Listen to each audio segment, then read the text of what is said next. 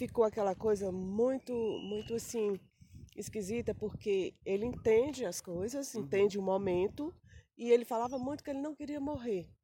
E assim, eu fiquei sem saber, meu Deus, como é que eu vou fazer? Eu tenho que desligar tudo, menos uma opção.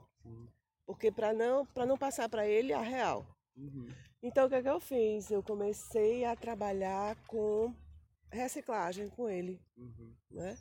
Consegui alfabetizá-lo. Então eu tirei o foco da pandemia aí. Uhum. Tive que procurar me reinventar, Uhum. porque eu sou de sair, uma hora dessa estou na rua. né?